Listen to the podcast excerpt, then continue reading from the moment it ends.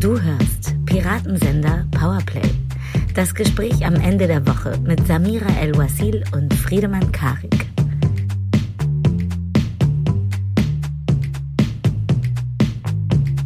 Herzlich willkommen zu einer neuen Ausgabe Piratensender Powerplay. Ähm, ich würde einfach mal sagen, der Fleischwolf im Schafspelz. Achtung, zwischen diskursiver Verwurstung und Verwüstung. Mir gegenüber sitzt das äh, Politiker grillende Filet Mignon unter den Gesellschaftsanalytikern. Und ich darf das auch sagen, weil ich Vegetarierin bin. Friedemann Karik. Ja, fantastisch. ähm, vielen, vielen Dank ähm, für diese Einleitung. Ja, ähm, ja, ja, ich, ich, muss sagen, sag mir, also ich, ich möchte jetzt keine weitere Fleischmetapher aufrufen, ihm zu sagen mit dir. Das würde sich nicht richtig anfühlen. Naja, vielleicht, ich würde mal sagen, du bist sozusagen die vegetarische Spitzenküche unter den Kolumnistinnen. Heute auch wieder ihre Spielleiterin Samira El-Uasil von der magischen Gilde der Kolumnenklopfer und Wortwanderer. Dazu kommen wir später noch, was sie da gezaubert hat in diese Woche. Ähm, Manege frei, würde ich sagen. Worüber reden wir heute eigentlich, außer über Würste, Fleisch und deren Verarbeitung? Also der Plan heute war ein bisschen die kleinen äh, Modelleisenbahnen von Seehofer, die er öffentlich immer absichtlich zum Entgleisen bringen will, wieder zurück in ernste Bahnen zu bringen. Und wir versuchen rauszukehren, worüber unser Bundesinnenminister, der menschgewordene Montag, eben diese Woche nicht reden wollte. Also nach einer Woche, in der sehr viel darüber diskutiert worden ist, ob die Polizei auf Müllhalden arbeiten sollte, sprechen wir über, ähm, ja, wie sagt man, Orte und Räume, wo Menschen tatsächlich wie Abfall behandelt werden, nämlich zum Beispiel in Schweinefabriken oder an der europäischen Außengrenze. Ja, Horst lost in Grundgesetz, würde ich sagen. Seine ja. äh, beabsichtigte oder nicht beabsichtigte Derailing-Strategie wird bei uns nicht aufgehen. Wir sprechen äh, genau über die vielleicht auch vernachlässigten Themen. Äh, wir sprechen natürlich auch ein bisschen über ihn, seine äh, Modelleisenbahn, äh, vor der er Tütensuppen kochend äh, saß. Und wir greifen natürlich die deutsche Deep Story Teil 2 äh, hinten auch wieder auf, nachdem wir doch dann kurz über meine Lieblingsstadt der Welt, Stuttgart, ähm, gesprochen haben werden müssen. Ich bringe noch einen Auftrag eines Hörers mit ein, äh, liebste Samira, das sage ich jetzt auch zum letzten Mal so. Äh, der sagte, wir sollten uns gegenseitig nicht so oft schlau nennen und nicht so viel schmeicheln. Ähm, was, sag, was, sagst du dazu, du dumme Kuh? Nichts leichter als das. du, ähm, du Schweinerippe. Nein, was gibt's da noch? Ähm, yeah, ich, King of Cotlet. Ja, genau, das bin ich. ich möchte mal anfangen ähm, und das passt auch gleich dazu, weil ich habe sozusagen eine, eine Sprachkritik zu üben dieser Woche, weil wir haben ja gesagt, wir beginnen mit Horst Seehofer und dem, was er da vielleicht versucht hat, strategisch die Agenda so ein bisschen zu cutten, wie Sascha Lobo äh, gesagt hat. Also Agenda Cutting hätte er betrieben. Mhm. Äh, hat Sascha in seiner Spiegel Online-Kolumne geschrieben, du hast es an verschiedenen Stellen Derailing genannt, also versucht sozusagen den Agendazug auf ein anderes Gleis oder zum Entgleisen zu bringen, um eben über andere Dinge zu sprechen. Ich habe tatsächlich, ich bin stehen geblieben. Ich habe es nicht so weit geschafft beim guten alten deutschen Wort ablenken. Er wollte mhm. ablenken. Was denn nun, Samira? Was ist denn jetzt nun richtig? Was ist jetzt, jetzt der richtige Begriff dafür, was da passiert ist? Ja, eigentlich es ist alles ein bisschen richtig. Also Derailing ähm, wird vor allem angewandt, oder anders, ich fange äh, mit äh, Sascha Lobus Bezeichnung an. Agenda Cutting ist genau der richtige Begriff, weil es darum geht, ein unliebsames Thema aus dem öffentlichen Diskurs buchstäblich herauszuschneiden, indem man einfach etwas anderes, lauteres, empörenderes entgegensetzt worüber dann nur noch gesprochen wird. Das beherrscht auch Trump sehr gut oder Bolsonaro zum Beispiel. Eine Unterform davon ist übrigens auch das Firehousing, also dass du so viele Eskalationsstufen kreierst, also das Haus in Brand setzt, als dass es gar nicht mehr möglich ist, über etwas wie zum Beispiel einen Korruptionsfall oder so zu sprechen.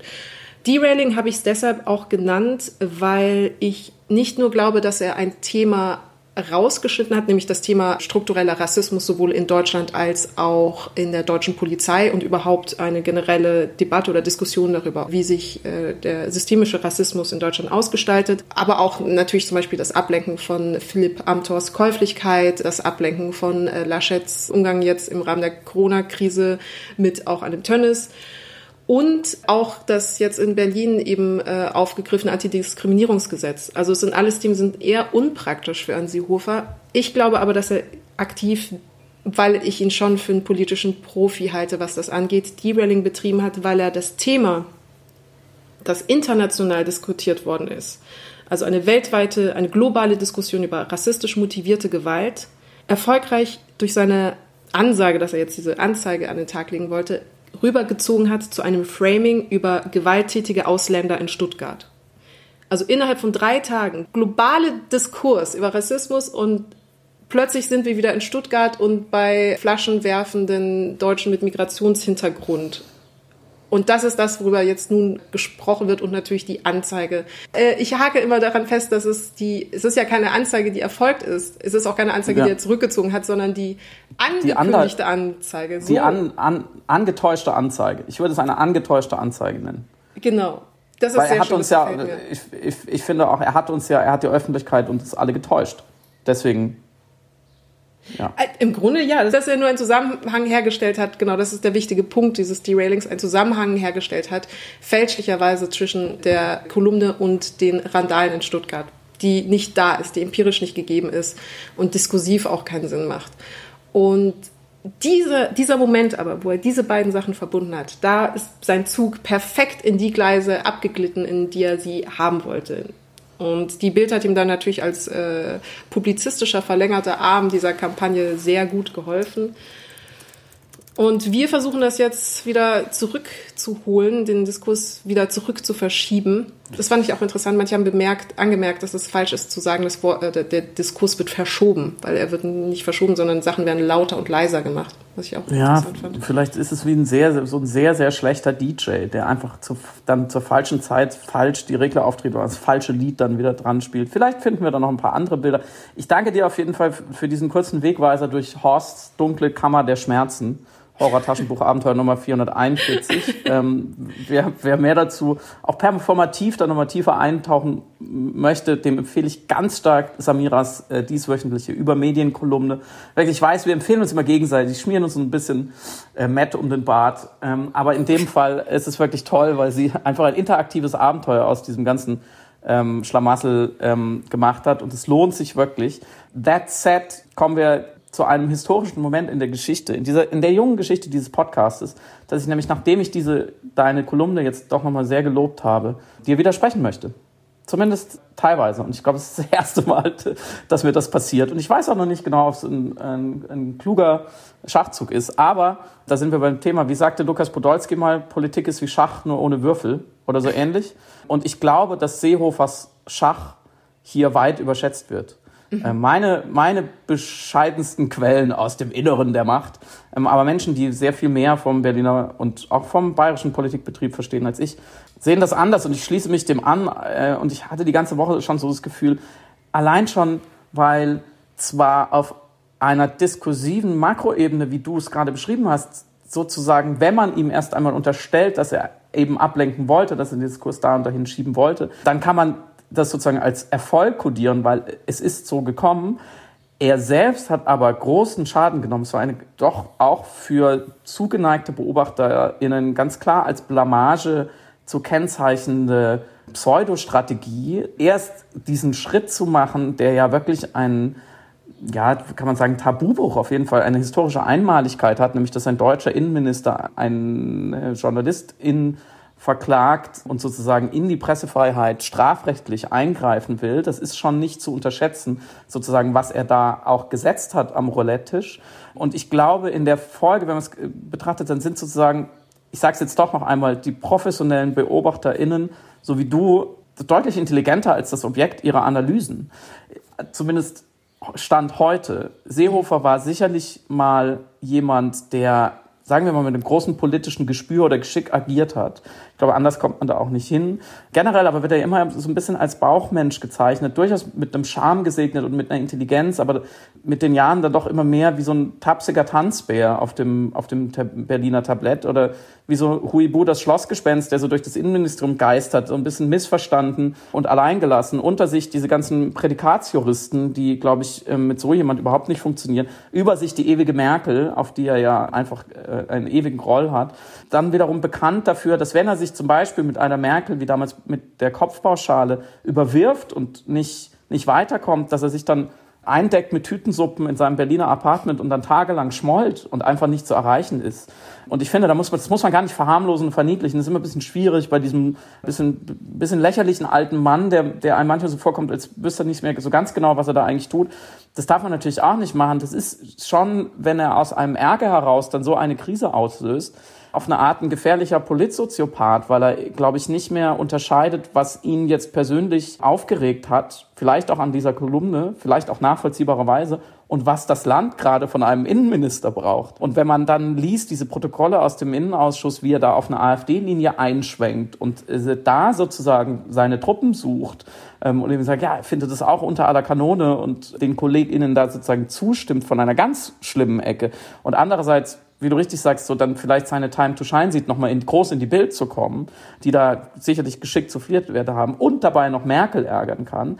Mhm. Und dann da aus, aus diesem Boost an Gründen zur Attacke übergeht, glaube ich, spielt so der Gedanke, ich lenke jetzt von Amtor und von Polizeigewalt und von Rassismus ab, spielt, glaube ich, eine sehr, sehr untergeordnete, vielleicht emotionale Rolle. Und damit will ich das Psychogramm sozusagen und die Ferndiagnose auch beenden und würde sozusagen über das Momentum, was so ein Seehofer da entwickelt, was er eben auch, da stimme ich dir völlig zu, mit Trump und anderen teilt, gerne sprechen, nämlich über Trotz. Ich glaube, mhm. es ist eine Trotzreaktion und Trotz ist eine unterschätzte politische Kategorie und Programmierung, weil sie so, sie ist so lächerlich und sie ist so simpel, aber ich glaube, sie ist evident an ganz vielen Stellen.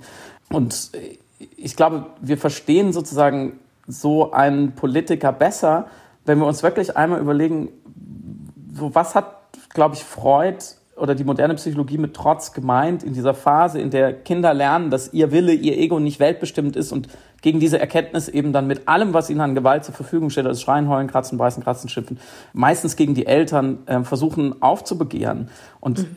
wenn man, wenn man sich das durch den Kopf gehen lässt, dann glaube ich, das ist nicht nur eine, eine, eine schmissige Metapher, sondern tatsächlich sind ja Horst Seehofer und sehr viele andere TrotzpolitikerInnen und auch Berufsbetonköpfe aus der Publizistik zum Beispiel, was ich ja neulich auch über Trump gesagt habe, die werden ja nicht trotz ihres Trotzes gewählt unterstützt, sondern gerade deswegen. Und da sind wir dann so eher bei der, bei der Präposition von Trotz als Vokabel. Trump und Horst und die ganzen anderen sprechen ja in diesen Momenten des öffentlichen Dagegenhaltens, so wie er es eben auch mit dieser, dieser Kolumne äh, sich aufgestellt hat, dagegen. Also auch gegen den guten Ton, gegen Anstandsregeln, gegen seine Funktion als Innenminister, gegen die politische Kultur einer Bundesrepublik über 70, 75 Jahre, dass ein Innenminister nicht so eingreift.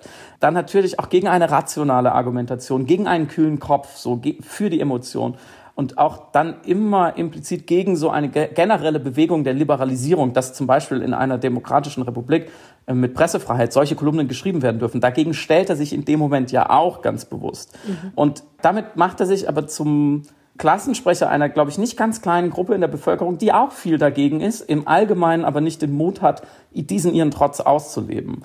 Und für sie sprechen diese Trotzkönige wie Seehofer sozusagen als, als Champions einer Reaktanz und zwar nochmal auf einer öffentlichen Bühne, was in Anführungsstrichen den Mut eines Seehofers dazwischen zu hauen und sagen, das geht nicht, unsere Polizei. Ähm, das erhöht ja sozusagen noch ihre Attraktivität als Rollenmodell. Und diesen Leuten ist es dann auch egal, wenn wir an so einen letzten Seehofer-Skandal denken, den man nicht verharmlosen darf, wenn er an seinem 69. Geburtstag war es, glaube ich, 69 Afghanen abschieben lässt und noch darüber lacht. Ja, und das ist, das ist eben was, was diese Leute freut, weil da jemand trotzig gegen die Regeln verstößt auf öffentlicher Bühne und das auch noch mit viel Freude macht, also mit viel Freude das Gegenteil dessen macht, was eigentlich ein anständiger Mensch normalerweise zu tun hat. Und ich glaube, dass sozusagen dieser Hebel viel stärker war und dass sein Gespür nicht war, ah gut, da kann ich die Agenda irgendwie einmal komplett umdrehen, sondern da kann ich, da kann ich mir Beifall abholen. Und er hat sich sozusagen gewissermaßen verkalkuliert und es zeigt, dass seine Zeit, glaube ich, zu Ende geht, weil er zwar sicherlich von, von rechts einen gewissen Beifall gekriegt hat, aber grundsätzlich natürlich sich und dem Amt großen Schaden zugefügt hat. Ein politischer Edgelord. Sozusagen, ja. Dass er das nicht intentionell gemacht hat, mindert das Problem ja erstens nicht, weil er hat es ja trotzdem gemacht. Das ist ja schlussendlich trotzdem das äh, absolut richtig diskursive ja. Problem, was dann entstanden ist. Also es war ja trotzdem ein Derailing, das, also ein, äh, eine hegemoniale Stimme, die Stimme von Betroffenen äh, dadurch ja gesilenced hat. Und was aber zu deiner Beobachtung natürlich hervorragend passt, ist diese Pressemitteilung, in welcher er die Taz-Redaktion eingeladen hatte, Barbara Junge und Katrin Gottschalk, wohlgemerkt, aber nicht Hengame. Und irgendwie dem ganzen, oder das dem ganzen Vorgang, das ist für mich noch die Kirsche auf dieser Bananenschlacht, diesen ganzen Vorgang, so diesen Flair von einem von Schülersprecher, die jetzt zum Direktor müssen und vorsprechen müssen und sich irgendwie für die Klasse entschuldigen oder so. Exakt, äh, die bei so einem, wie bei so einem Graffiti äh, erwischt wurden über den Verbindungslehrer, wo man sich so schämen muss. Da muss man so auflaufen schämen. Und ich hoffe natürlich, dass das äh, einfach nicht passiert. Dass niemand bei Horst Seehofer vorstellig wird. Glaubst du, dass das nicht passieren wird? Ich hoffe es. Glaubst du es? Ich glaube schon, aber ich glaube, sie werden ich unterstelle der Redaktion, dass sie natürlich darauf pochen werden, dass Hengami mitkommen darf. Darf, wie das klingt.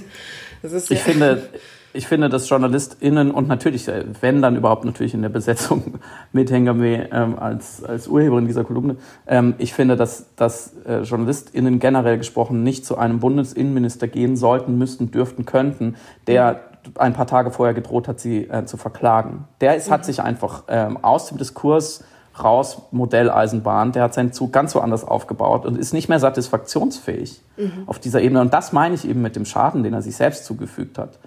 Ja, jetzt reden wir trotzdem schon, trotzdem schon ja. ganz schön lange. Ja, doch ja, wieder, wir sind natürlich doch auf den Leim gegangen, dem, dem alten Imker. Wichtiger, was war denn eigentlich wichtiger als Seehofer diese Woche? Ich weiß gar nicht, wo ich anfangen soll, weil das für mich so ein großer Rattenschwanz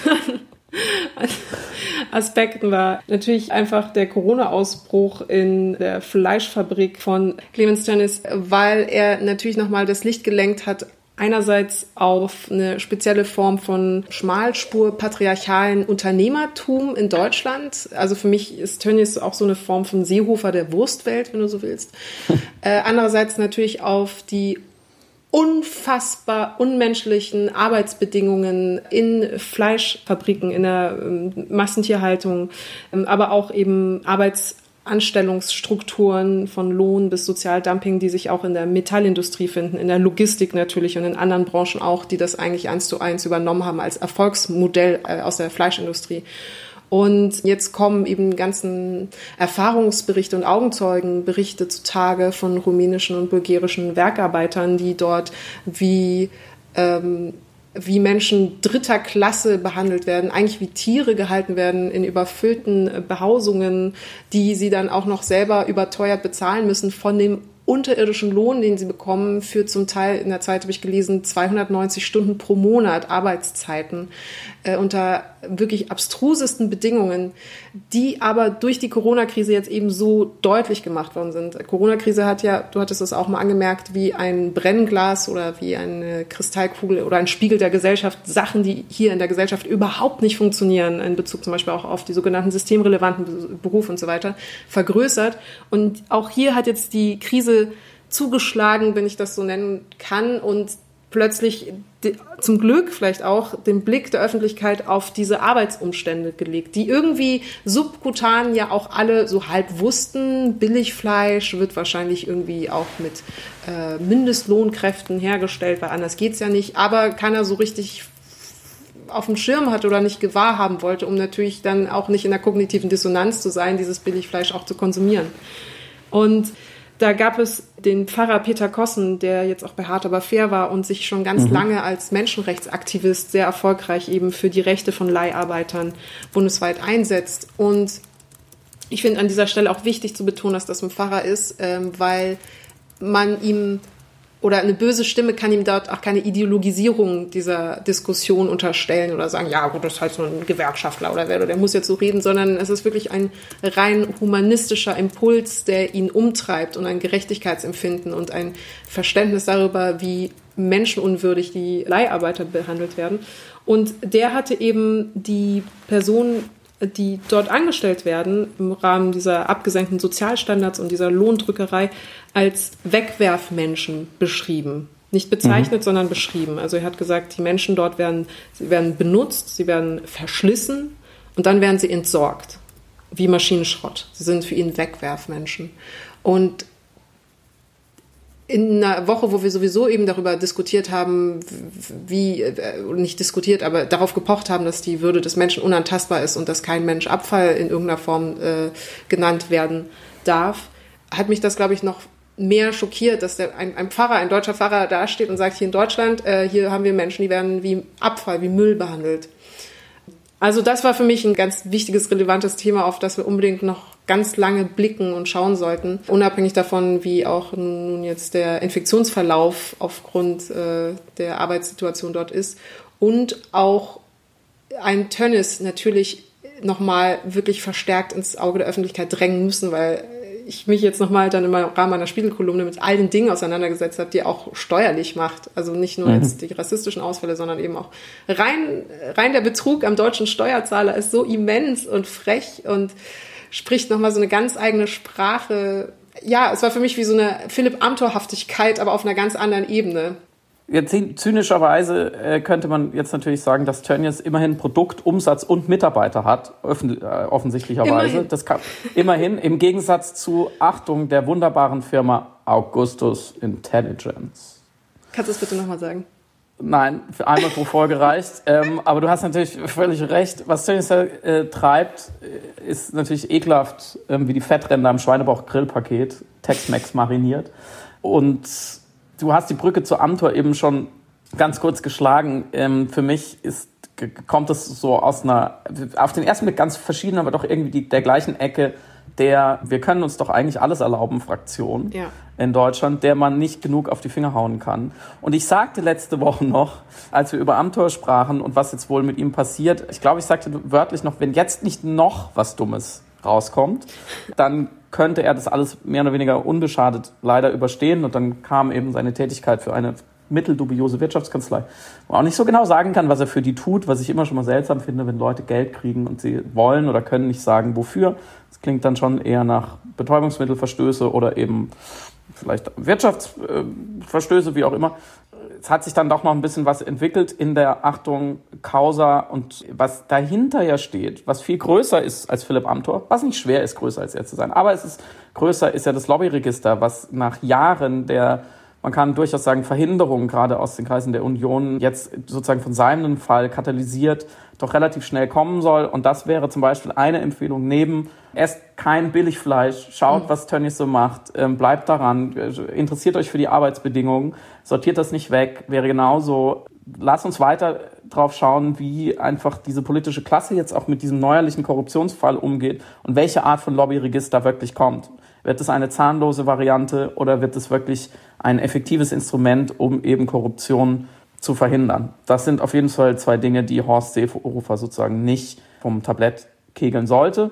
Genauso mir fällt natürlich eine Sache ein, die mir immer auch emotional schwer da irgendwie einzugliedern ist, weil die Bilder auch so schrecklich sind und aber dann doch auch irgendwie schon sozusagen man sich schon fast wieder schlimmerweise dran gewöhnt hat. Und das, da spreche ich von den Pushbacks im Mittelmeer, gerade vor Lesbos, die von griechischer bzw. auch türkischer Seite durchgeführt werden, die illegal sind. Auf jeden Fall, man darf schutzsuchende Flüchtlinge, wie auch immer man sie beurteilen will, nicht einfach wieder auf ein Boot setzen und sozusagen aufs offene Meer hinausdrängen. Unter keinsten Umständen. Das äh, sieht äh, keine Art von juristischer Auslegung vor und trotzdem passiert es. Und es gibt einen Menschen namens Erik Marquardt, der sozusagen unsere Anti-Seehofer-Empfehlungen auch dieser Woche ist, den man, wenn ihr ihn noch nicht kennt, wenn ihr ihm noch nicht folgt, auf den diversen Plattformen, Twitter, Instagram und so weiter.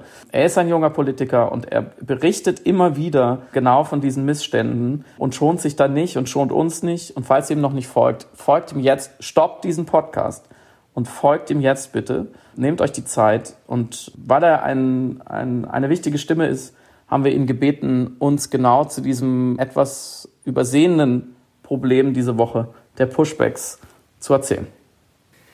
Leider kommt es in den vergangenen Wochen und Monaten wirklich zu vermehrten Menschenrechtsverletzungen an den Außengrenzen, zumindest von dem, was man mitbekommt. Es ist so, dass natürlich der Zugang zu Internet, zu Mobiltelefonen, auch Smartphones, Kameras jetzt weiter verbreitet ist, als das vielleicht noch vor 10, 15 Jahren der Fall war. Also man kann sagen, dass vor 10, 15 Jahren solche Maßnahmen auch schon stattgefunden hat, dass es sogenannte Pushbacks zum Beispiel gab, also illegale Zurückweisung von Menschen, die Asyl beantragen wollen, die dann der Zugang zu Asylverfahren verwehrt wird, also der Zugang zu rechtsstaatlichen Verfahren, sondern die einfach ohne Verfahren abgeschoben werden. Das ist illegal. Und leider wird das jetzt auch immer wieder verbunden, nicht nur mit dieser illegalen Zurückweisung, sondern mit Gewalt, mit Foltermethoden und wenn wir nach Griechenland gucken und beobachten, wie Menschen dort auf Rettungsinseln ausgesetzt werden, wenn wir sehen, wie griechische Küstenwächter ähm, wirklich Motoren sabotieren von Schlauchbooten, damit die Schlauchboote nicht mehr weiterfahren können und sie dann ein bisschen Richtung türkische Gewässer gezogen werden, dann dort ihrem Schicksal überlassen werden. Ähm, aber auch wenn wir auf Malta schauen, dass dort vor Malta über 40 Tage auf einem Fährschiff Menschen, die aus Seenot gerettet wurden, inhaftiert wurden, ähm, damit sie nicht maltesischen Boden betreten können. Also wirklich unmenschliche Haftbedingungen. Oder in Kroatien, wo Menschen dann wirklich so unwürdig behandelt werden, wenn man sich also die Menschen anschaut, die versucht haben, aus Bosnien-Herzegowina nach Kroatien zu kommen, um dort Asylanträge zu stellen, dann kann man dort durch die Camps gehen und man sieht Verletzte mit gebrochenen Armen, mit Folterspuren, die ausgepeitscht wurden, wirklich schwerste Verletzungen haben. Guardian hat gerade berichtet, dass den Menschen die Haare geschoren wurden und dann rote Kreuze auf ihre Köpfe gemalt wurden. Also das hat nichts mit europäischen Werten zu tun, was dort an den Außengrenzen passiert. Und es muss eigentlich deutlich größere Empörung in der Öffentlichkeit und viel mehr Aufmerksamkeit in der Öffentlichkeit dafür geben. Es ist aber vor allem so, dass die Europäische Kommission natürlich dafür sorgen muss, dass solche Europarechtsverletzungen dann auch Konsequenzen haben. Man kann ja nicht da irgendeine Grauzone einnehmen bei solchen schweren Menschenrechtsverletzungen, sondern muss dann den Mitgliedstaaten auch klar sagen, dass man versteht natürlich, dass die Außengrenzstaaten besondere Herausforderungen im aktuellen Asylsystem in Europa haben.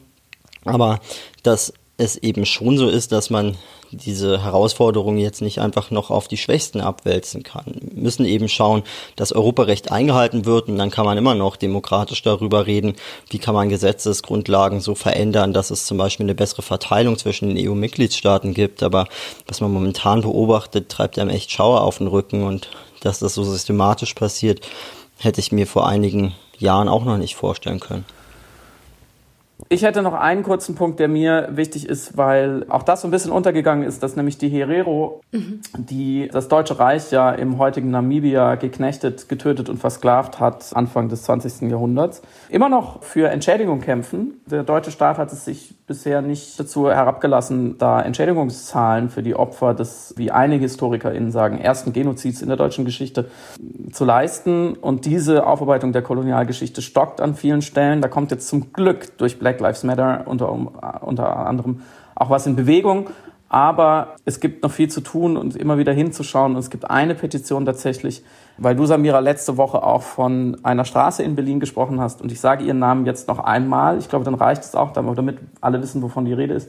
Nämlich die sogenannte Mohrenstraße in Berlin, die immer noch so heißt, die natürlich einen rassistischen Begriff reproduziert, über den man diskutieren könnte, um ihn dann, glaube ich, auch für immer auf dem Sondermüllhaufen der Begriffe zu entsorgen und der wirklich auf das späte 17. bzw. 18. Jahrhundert zurückgeht, als Brandenburg-Preußen damals tatsächlich am, direkt am transatlantischen Versklavungshandel beteiligt war. Daher stammt dieser Straßenname. Das hat also nichts mit irgendwelchen Süßigkeiten zu tun. Es ist nicht harmlos. Und deswegen hattest du letzte Woche auch schon gesagt, man könnte diese Straße doch bitte einfach umbenennen und es gehört dazu zur Aufarbeitung der Kolonialgeschichte, nicht nur vielleicht Geld zu bezahlen, sondern auch sozusagen direkt vor der eigenen Haustür zu kehren. Und da gibt es eine Petition auf change.org, die ich gestern unterschrieben, unterzeichnet habe. Und ich würde euch allen empfehlen, Anti-Seehofer Moment 2 unterzeichnet diese Petition. Es ist, glaube ich, das Richtige und dann hat Horst nicht gewonnen. Ein Vorschlag ist ja, ist umzubenennen in die Anton Wilhelm Amo Straße, oder? Habe ich das mhm, richtig genau. im Kopf? Ja. Was ich fand, was ich so großartig fand. Also es ist, es ist so irre, ähm, weil ich äh, muss ehrlicherweise, obwohl ich einen Philosophie-Podcast habe, habe ich, äh, kannte ich ihn vorher nicht äh, und habe ihn aufgrund der Petitionen recherchiert. Also afrodeutscher Philosoph oder ähm, Philosoph afrikanischer Herkunft aus dem 18. Jahrhundert. Äh, so großartigen Texten und Impulsen und allein wenn dieser Name da ist und die Leute plötzlich eine, eine Wahrnehmung haben von, von diesem Namen und den dann recherchieren und plötzlich auf einen Schlag dein eigener deine eigene abendländische, ethnozentrische, philosophische Grundbildung wirklich mit, mit einer kleinen Recherche derart erweitert wird, dann wäre das mhm. das Größte und Schönste, wenn einfach nur, wenn das bewirkt würde durch diese Namensänderung der Straße, weil das für mich dann ähm, auch symbolisch steht natürlich für das, was Namen in der Öffentlichkeit oder Symbole der, an öffentlichen Plätzen ja genau machen. Also das Denken, unser Denken irgendwie erweitern und uns bereichern. Und dementsprechend wäre es ja dann gar keine, in Anführungsstrichen, Zensur, so wie es dann irgendwie fälschlicherweise genannt wird, oder äh, Verwischung der Geschichte, sondern im Gegenteil die Erweiterung der Geschichte, die Vergrößerung unseres Denkens. Deswegen kann ich dir auch nur beipflichten, man möge bitte diese Petition unterschreiben. Ich, ich würde gerne Kannst den Begriff Fortschritt. Ja, ich kannte ihn nicht tatsächlich. Ich kannte ihn auch nicht, genau. Ich bin dir dankbar, dass du es erklärt hast. Ich kannte ihn tatsächlich auch nicht. Und ich, ich finde, da trifft das oft ein bisschen fehlgeleitete Wort Fortschritt, ja. trifft es eigentlich. Diese, diese Art von sozusagen Ausbesserung von geschichtlichen Fehlern ist klassischer Fortschritt. So, wir haben dazugelernt und jetzt machen wir es halt anders. Und man muss eigentlich gar nicht so viel diskutieren. Aber die Überleitung heute, die purzeln nur so ähm, sozusagen von der Schlachtbank direkt in, unser, in unseren Eimer. Was uns natürlich sofort zum, zu eben diesem einen Komplex, von dem Horst nicht erfolgreich ablenken, ablenken konnte, nämlich dem deutschen Rassismus mhm. führt und natürlich auch zu den, sagen wir mal, zu der Randale, würde ich es jetzt einfach mal nennen, in, in Stuttgart und in welchem Maß sofort wieder von rechter Seite, während man noch sagt, es gibt in Deutschland keinen strukturellen Rassismus und man selber würde ja auf keinen Fall rassistisch denken oder sprechen, schon wieder Rassismen evoziert. Wie hast du es gesehen? Diese irgendwie, glaube ich, aus der Distanz, aus der Distanz so schwer, erstmal schwer zu greifende Energie, die da Bahn gebrochen hat und dann der ganze Kladderadatsch, der äh, danach verhandelt wurde. Also, ich fange mal von hinten an, nämlich mit der Berichterstattung darüber, vornehmlich der Bildseite 1, die genau aufgeschlüsselt hat, wie die Herkunftsverhältnisse und die Migrationsgeschichten der einzelnen äh, festgenommenen Personen offenbar war. Und Punkt 1 erstmal, warum gibt die Polizei diese Information überhaupt raus? Also ich bin, ja. ich verstehe das nicht. Punkt 2, es gab ganz lange den Konsens an denen sich die Bild selbstverständlich nicht gehalten hat, aber nur um nochmal festzuhalten, dass man sich in der publizistischen Abdeckung von Kriminalität, in welcher Form auch immer, eigentlich einig war, dass man die Herkunft der Täter immer nur dann nennt, wenn es in irgendeiner Form Relevanz hat. Also wenn zum Beispiel bei, wenn jemand jemand anders mit dem Auto anfährt oder so, ist das nicht relevant zu wissen, woher die Person kam, wenn es jetzt irgendwie um sogenannte Clankriminalitäten meinetwegen. Aber normalerweise hat man sich zumindest äh, per Pressekodex darauf geeinigt, dass das nur genannt wird, wenn es irgendwie einen informationellen Mehrwert hat. Jetzt stellt sich die Frage, was hat Bild bewogen, hier die Leute nochmal aufzuschlüsseln nach Deutschen, nach Ausländern und nach Deutschen mit Migrationshintergrund, die ja dann im Rahmen dieser Darstellung offensichtlich keine vollwertigen Deutschen zu sein scheinen, sondern wirklich nochmal äh, dezidiert rausgekehrt worden sind, um Ressentiments vielleicht zu schüren, um ähm, das Empörungsmoment zu vergrößern oder eben um dieses Narrativ der äh, sogenannten randalierenden Ausländer noch zu verstärken.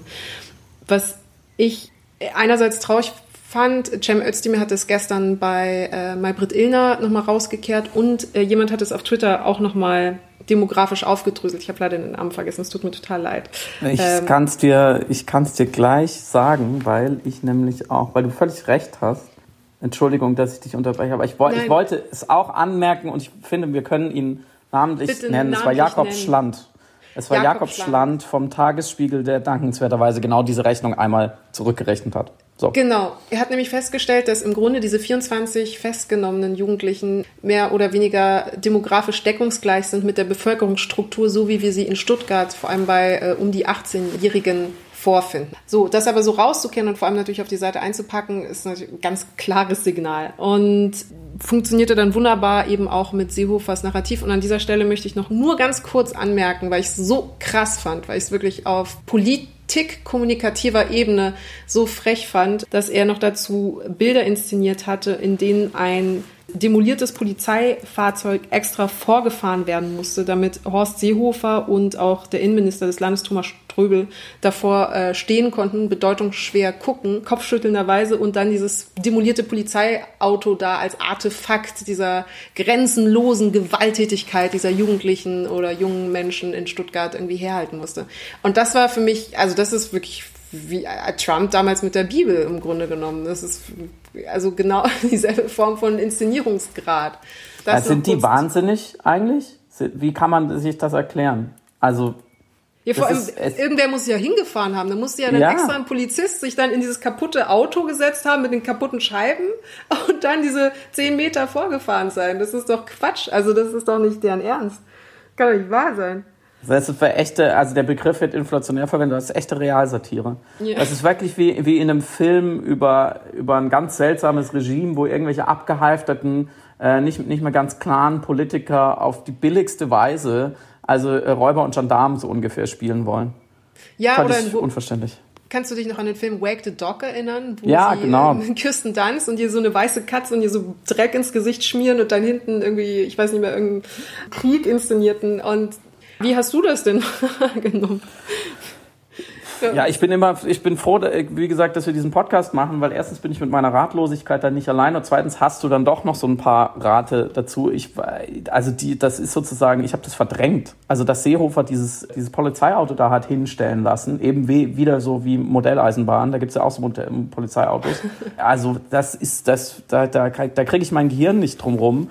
Und diese rassistischen Deutungsversuche oder Umdeutungen, wie du gesagt hast, in der Bildzeitung und dann auf die Herkunft der, der Delinquenten sozusagen abzustellen.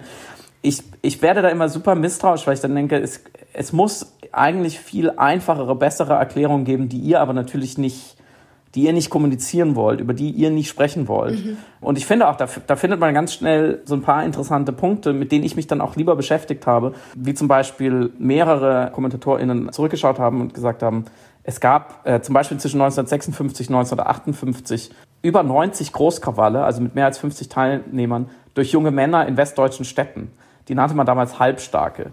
Äh, ja. Und von damals, also aus den 50er Jahren, und äh, das kann man sich überlegen, bei der Gesellschaftsstruktur damals waren wahrscheinlich nicht so viele Menschen mit Migrationshintergrund dabei, so. Das nur am Rande. Und seitdem gab es immer wieder auch nicht politisch motivierte Ausschreitungen, die, äh, also wo man genauso natürlich mit irgendwelchen Rassismen dran könnte, aber natürlich man schon schnell merkt, so das führt ins völlige Nichts der, der Pseudo-Erklärung. Und es hat mich aber dann, weil immer wieder betont wurde, es sind junge Männer und also wirklich junge Männer, also sagen wir so 18, 19, 20-Jährige und vor allem eben Männer, ich glaube, es war keine einzige Frau äh, die Rede, die da durchgedreht sind. Und das hat mich so an, an die Theorie des Youth Bulge erinnert die ein Konfliktforscher namens Gunnar Heinzson schon vor einiger Zeit aufgestellt hat, der sich angeschaut hat, wo sozusagen in Krisenherden dieser Welt, ich glaube, er hat sich sehr viele arabische und afrikanische Staaten angeschaut, eben, wo es auch eine Terrorproblematik gibt.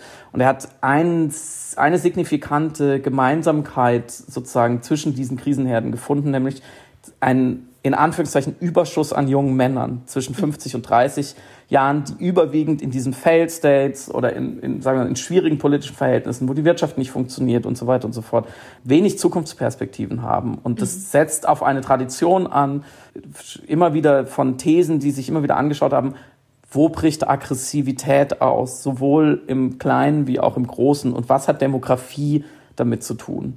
Und das hat mich so daran erinnert. Ich habe mir das damals mal angeschaut, tatsächlich für ein Kapitel in Wie wir lieben, wo ich versucht habe, also sozusagen nachzuweisen, dass sexuelle Unterdrückung auch von Männern im Sinne von Nichtbefriedigung äh, im Sinne von schlechtem Heiratsmarkt, Frauen wandern ab und so weiter und so fort, was es ja an manchen Stellen in der Welt gibt, dass das eben bei einer hypertrophen Männlichkeit, wie Eva Illos es nennt, also bei einer Männlichkeit, die sich Felder sucht, wo sie noch wirklich männlich sein kann, also wo Männer sozusagen ähm, das, was sie für männlich halten, was das männliche Rollenbild vorgibt, nämlich unter anderem äh, physische Kraft, Eroberung eines Raums, Präsenz, Gruppenzusammengehörigkeit im Kollektiv und dann eben auch, wenn man dann einen Gegner gefunden hat, dazu gleich mehr, dann eben auch Ausagierung dieser Aggressivität und dieser physischen Kraft. Also wo können diese hypertrophen Männlichkeiten sich noch Bahn brechen?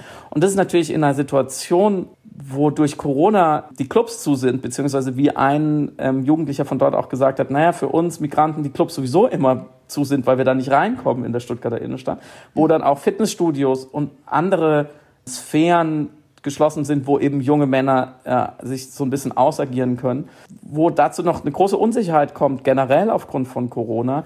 Diese Gruppen, die sich dann vielleicht im Freien treffen, dann auch gleich wieder als die Problemjugendlichen, die mit dem Lockdown nicht umgehen können, ähm, stigmatisiert werden, wo also so dieses Gefühl von, es ist kein Platz für mich und für uns mhm. auf dem Arbeitsmarkt, auf dem Heiratsmarkt, eben auf physischen Plätzen, sich ganz eindeutig manifestiert und die sich dann, und dann wird es Sommer und dann steigen die Temperaturen und dann kommt natürlich noch dazu, dass wie wir ja auch letzte Woche gehört haben und was jetzt auch immer mehr diskutiert wird, die Polizei in Deutschland so viel kann man sagen, schon mit einem gewissen Ermittlungsdruck genau gegen diese Menschen vorgeht, gegen junge männliche, migrantisch zu lesende Menschen, die es auch noch wagen, sozusagen den öffentlichen Raum für sich zu beanspruchen. Die sagen ja auch, ähm, und das wird in einem kurzer Schlenker tollen Text von Antonia Baum in der aktuellen Zeit zu den Hinterbliebenen von Hanau ähm, nochmal ganz klar, die von ganz vielen dieser Erfahrungen erzählen, dass sie irgendwo rumhängen, weil sie sonst auch nicht viele Orte haben, wo sie hingehen können. Zu Hause ist es eng, woanders sind sie nicht gerne gesehen. Und dann werden sie von der Polizei äh, malträtiert und, und schikaniert und immer wieder kontrolliert. Und das haben sie sozusagen schon so akzeptiert. So, und mhm.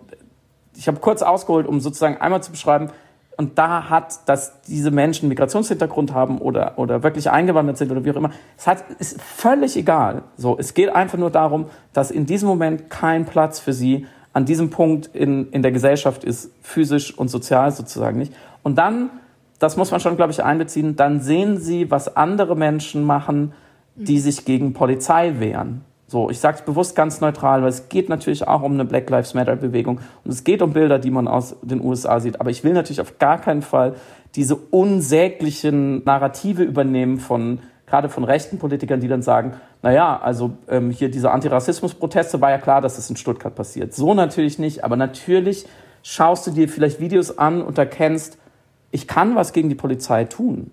Die Polizei tritt hier als unser Feind auf. Die macht die Sache noch enger, als sie sowieso schon ist.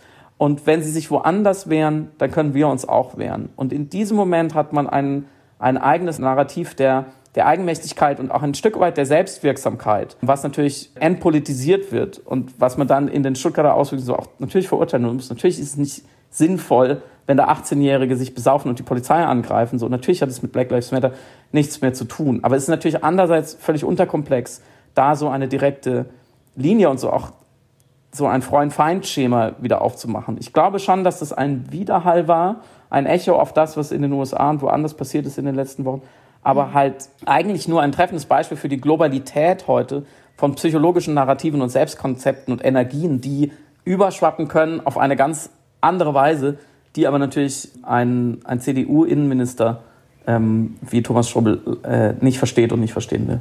Mhm.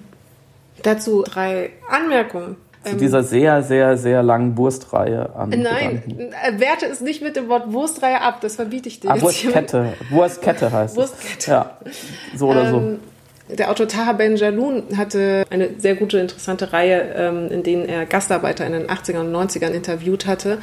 Und das Buch hieß Die tiefste aller Einsamkeiten, wo er mhm. über soziologische Selbstfindung des in Anführungsstrichen migrantischen Körpers im öffentlichen Raum Fragen gestellt hatte in Bezug auf mhm. die Personen, die betroffen sind. Und sie sind die ganze Zeit in einem Flimmern zwischen Akzeptanz und Devianz in Anführungsstrichen oder Akzeptanz und kommunizierte Andersartigkeit. Und eine, eine Möglichkeit, diese Spannung, die permanent da ist von einer Person, die eben anders gelesen wird im öffentlichen Raum, aufzulösen, ist das, was man ähm, im Französischen, es gibt leider keine gute Übersetzung oder ich weiß noch keine, äh, Alignation sociale, also Alienation gibt es im Englischen. Kann man Entfremdung sagen? Entfremdung, ja soziale Entfremdung, meint aber was ganz Interessantes, nämlich, dass du dich von dir selbst entfremdest, indem du die dir von der Gesellschaft zugewiesene Rolle annimmst und dadurch eine Rolle hast. Und auch wenn es eine mhm. negative mhm. Rolle ist, es ist auf jeden mhm. Fall irgendeine Identität, die du dann plötzlich für dich findest. Eben eine auferlegte Identität, weil es ja das Bild ist, was andere Leute von dir haben oder eine Mehrheitsgesellschaft von dir hat. Aber wenigstens ist es ein Bild. Wenigstens ist es irgendeine identitätsstiftende Disposition deiner Existenz, die ja immer die ganze Zeit eben in diesem ambivalenten äh, Oszillieren zwischen hier und dort und Deutsch sein und nicht Deutsch sein und so weiter sich befindet. Und damit hatte, hatten die diese äh, Taha Benjaloun im Rahmen dieser qualitativen Interviews, die er eben geführt hat mit den Gastarbeitern, wurde dann auch oft erklärt, dass sie sagten, dass sie selber plötzlich so eine äh, innere, nicht aktiv gelebt, aber innere Aggression entwickelt haben, weil man ihnen unterstellte, eben auch aggressiv zu sein oder eine Aggression in sich mhm. zu tragen in irgendeiner Form. Und sie dann noch dazu quasi zu den Spannungen, die sie als Person mit Migrationshintergrund hatten, noch dazu diese ihnen unterstellte Aggression aushalten mussten und austarieren mussten, die sie selber aber dankend manchmal dann angenommen haben, weil das eben ein von außen festgelegte Wahrnehmung ihrer Existenz war. Und das hat natürlich dann für total komplizierte Verhaltenssachen, aber das fand ich, äh, traf vielleicht ein bisschen auf das zu, was du auch gesagt hast, in Bezug auf die Jugendlichen, die jetzt diesen öffentlichen Raum für sich auch zurückerobern, der ihnen die ganze Zeit verwehrt wird und eben auch im Rahmen der Corona-Krise noch dazu noch mehr verwehrt worden ist, dass sie jetzt ihn physisch eben durch Gewalttätigkeit für sich zurückerobern und da ähm, sich plötzlich soziologisch auch behaupten wollen, selbst behaupten wollen. Sehr, sehr schöne Erweiterung dessen, genau dieses, ähm, das, das, das negative Fremdbild dann auch zum Selbstbild zu internalisieren, was ja echt auch ein trauriger Prozess ist, den, über den wir vielleicht nochmal länger reden können. Es wundert mich sozusagen halb satirisch, halb bitter ernst gemeint, dass in einer Stadt wie Stuttgart nicht viel öfters randaliert wird mhm. von diesen Leuten. Also kann ich ja sagen, haha, die saubere schwäbische Vorzeigestadt, das muss man doch kaputt machen. Aber andererseits natürlich so marginalisierte Gruppen, finde ich, bleiben relativ friedlich, wenn man sich mal genauer anguckt, wie viele Gründe sie eigentlich hätten zu randalieren. Was ich nicht gutheißen will, aber nachvollziehen kann auf eine Art. Wir sind schon mittendrin in unser Dauerthema Polizeigewalt und Rassismus ähm, in der deutschen Polizei. Wir hatten letzte Woche ja Ronja, eine Polizeihauptmeisterin, die uns davon erzählt hat, wie alltäglich Rassismus ist. Tatsächlich waren so die ersten Reaktionen, die wir bekommen haben, da sehr unterstützend, beipflichtend ähm, von Leuten, die vielleicht Freunde oder Freundinnen haben bei der Polizei.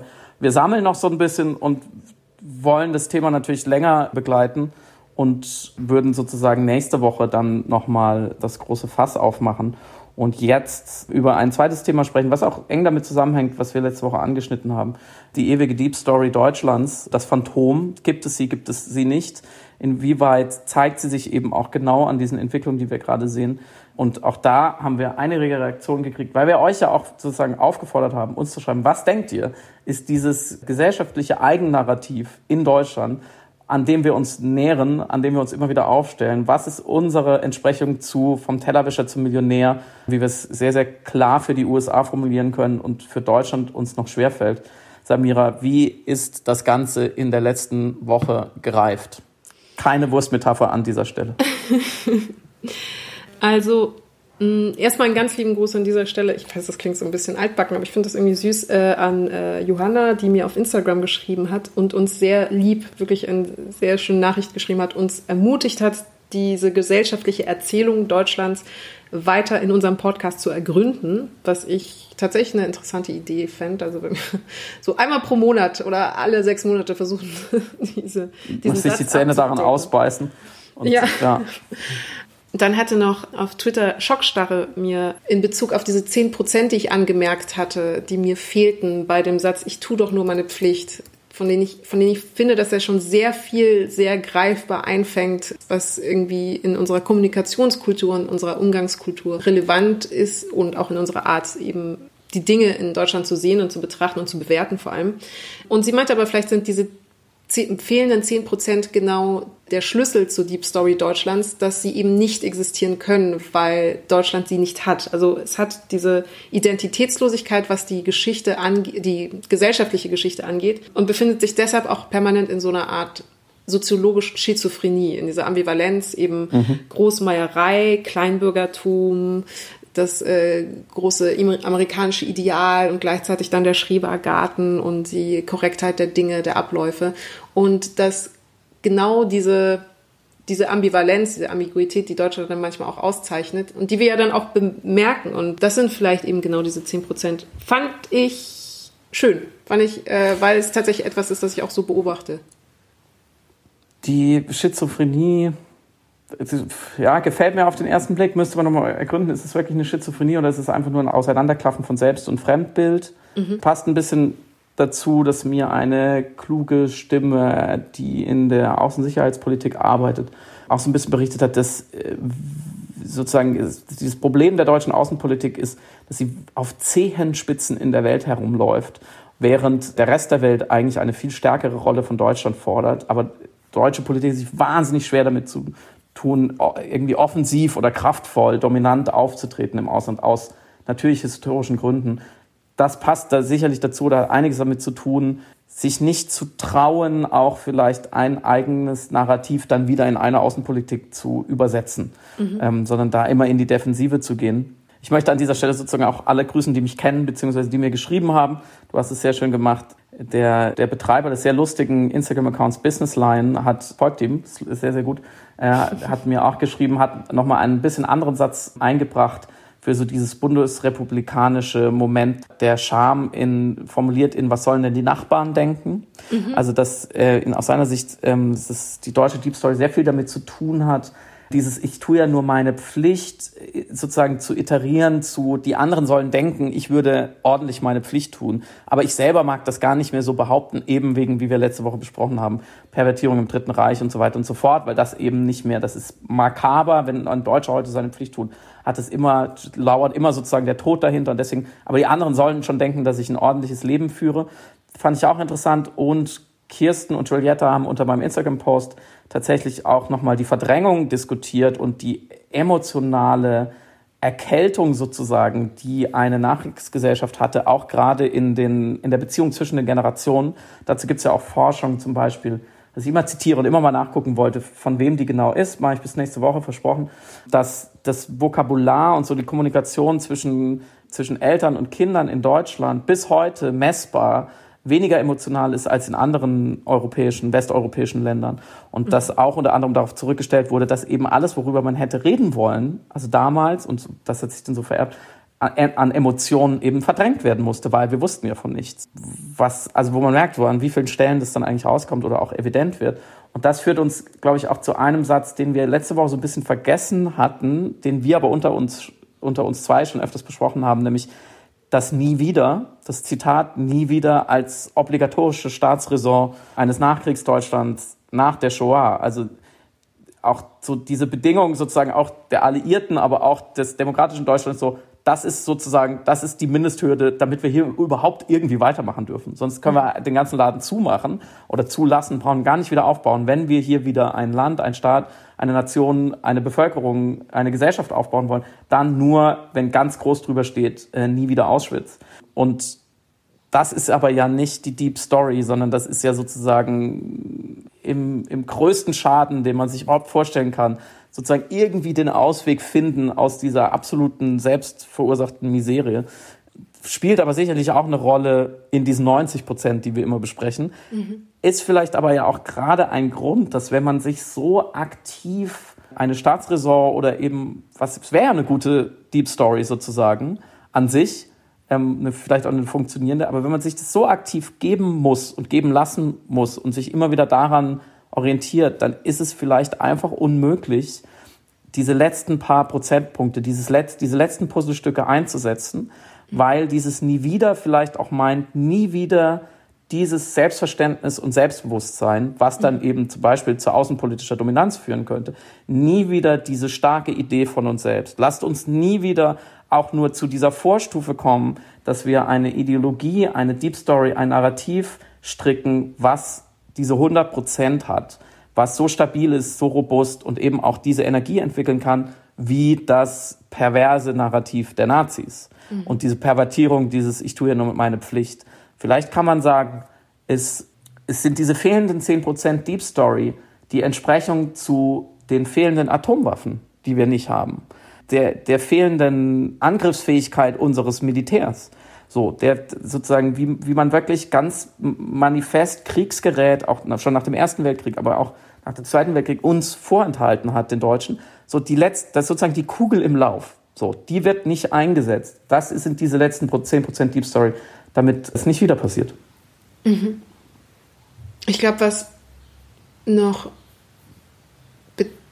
bedenkenswert im Sinne von, man müsste mal darüber, man müsste mal darüber nachdenken, der schrecklichste Satz der ganzen Welt, ähm, ist, dass die Deep Story, wenn wir sie als etwas definieren, das ja nicht faktisch richtig sein muss, aber eben gefühlt richtig, als richtig empfunden wird in der Gesellschaft, Deutschland ja auch die Chance hat, das hatten wir ja letztes Mal schon angesprochen, zu definieren, dass ihre Deep Story sich die ganze Zeit im Progress befinden kann.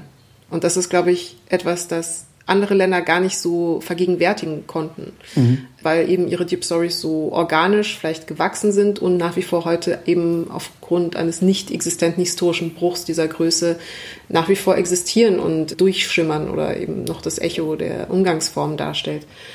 Und da hatte mir Kirsten auf Instagram äh, zugeschrieben, was ich, was mich dann auch äh, nochmal ins Denken gebracht hat, dass ist ja eigentlich auch Teil eines, äh, einer Erwachsenengesellschaft ist, dass Prägungen untergehen und neu geschrieben werden. Und vielleicht das, sind auch das die 10 Prozent, die Erkenntnis, oder vielleicht sogar mehr, viel, viel, viel mehr, die Erkenntnis, dass eine Gesellschaft die Option hat, ihre Prägungen neu zu gestalten, dass sie gar nicht festgelegt sein muss auf die, auf das bequeme historische, was für einen bis dahin gut funktioniert hat. Und wenn man aber genauer hinschaut, feststellt, nein, es hat gar nicht gut für alle funktioniert. Im Gegenteil. Mhm. Aber heißt das, dass wir uns fest, nicht festlegen, aber heißt das, dass wir dann hinnehmen müssen, dass es gut, also, dass wir positiverweise uns sogar darüber beruhigt sehen dürfen, dass es im Grunde so vage ist? Gewissermaßen mich erinnert der Punkt auch so ein bisschen an 2006 und das Wiedererstarken eines Party-Patriotismus mhm. in Deutschland angesichts der WM äh, und, dieses, und dieses Slogans, die Welt zu Gast bei Freunden. Und diese Freunde können sozusagen selbstbewusst sagen, wir sind gute Gastgeber mhm. und wir sind weltoffen und wir dürfen wieder Fahnen schwenken. und da war ja die, ja, genau. Ähm, die WM 2006 aus anderen Gründen so ein bisschen in Verruf gekommen, aber das ist wieder ein anderes Thema. Und da war ja auch genau die Konfliktlinie zwischen denen, die gesagt haben, es ist so lange her, wir dürfen auch wieder, solange es so fröhlich und fröhlich und bunt und rein positiv ist, wir dürfen patriotisch sein und die anderen, die gesagt haben, dieses Recht haben wir für immer verwirkt. So, das gibt es nicht. In dem Moment, wo jemand eine deutsche Fahne schwenkt, so.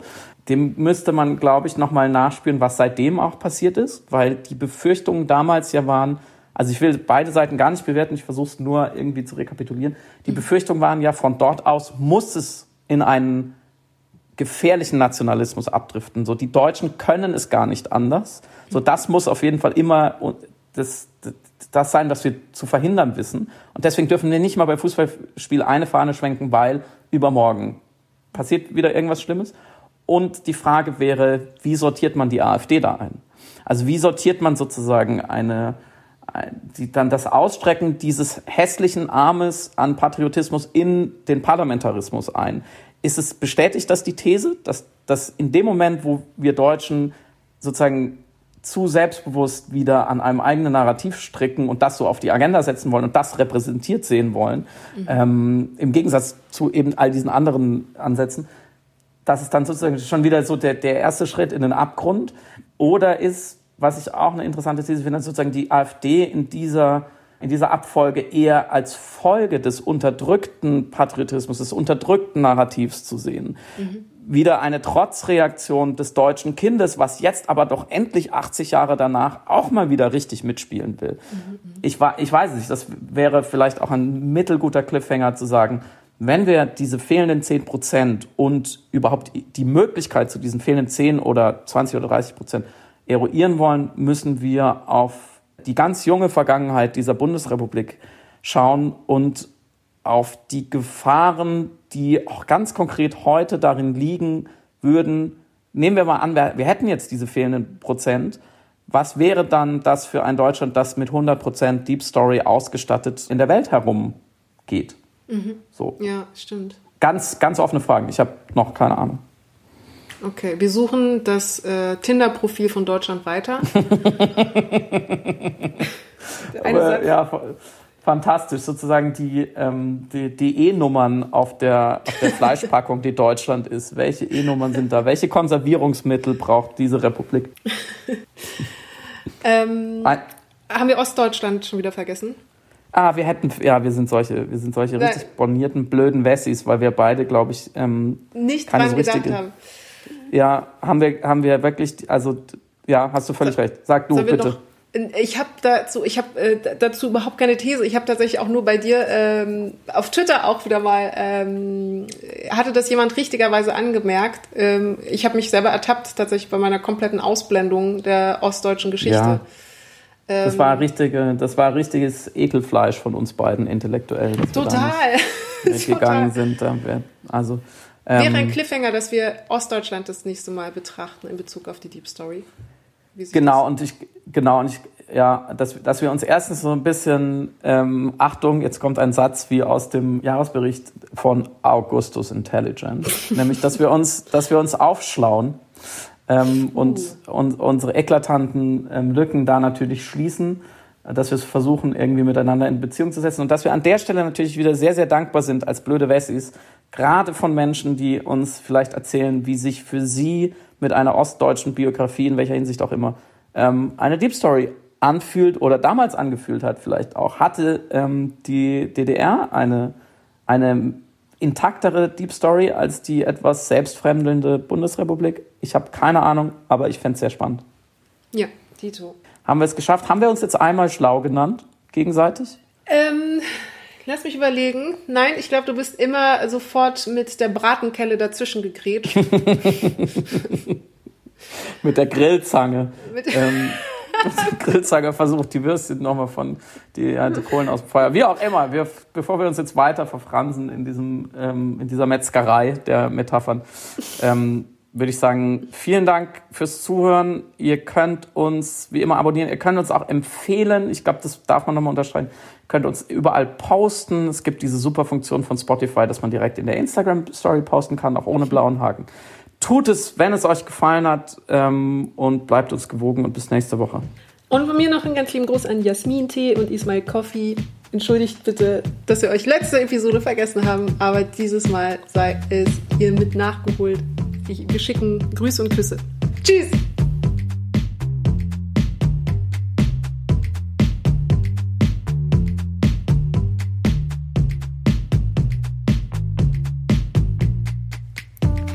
Du hörst Piratensender Powerplay. Das Gespräch am Ende der Woche mit Samira El-Wasil und Friedemann Karik. Piratensender Powerplay ist eine Produktion von Powerplay Productions in Kooperation mit Yin Yang, der unsichtbaren Yogamatte für den diskreten Yogi. Du willst Yin Yang zwei Wochen kostenlos testen? Abonniere diesen Podcast überall und gewinne gutes Karma.